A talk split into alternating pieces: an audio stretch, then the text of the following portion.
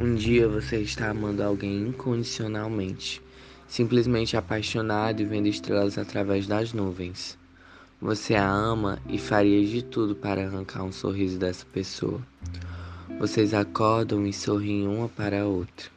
Você ama o jeito que ela se veste, o jeito que ela fala.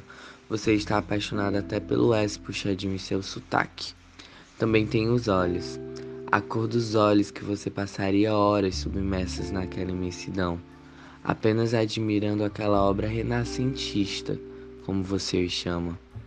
O seu coração passou a amá-la tanto que se perdeu da realidade e para você ela é um ser perfeito, divino e luminoso, e nada, nada mudará o teu pensamento até que até que você piscou o olho.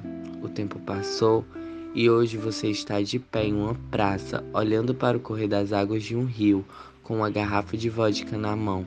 O seu ser perfeito dos olhos renascentistas mostrou-se ser imperfeito e você caiu. Você sonhou tão alto que a queda foi tão intensa e insana, te machucando de dentro para fora.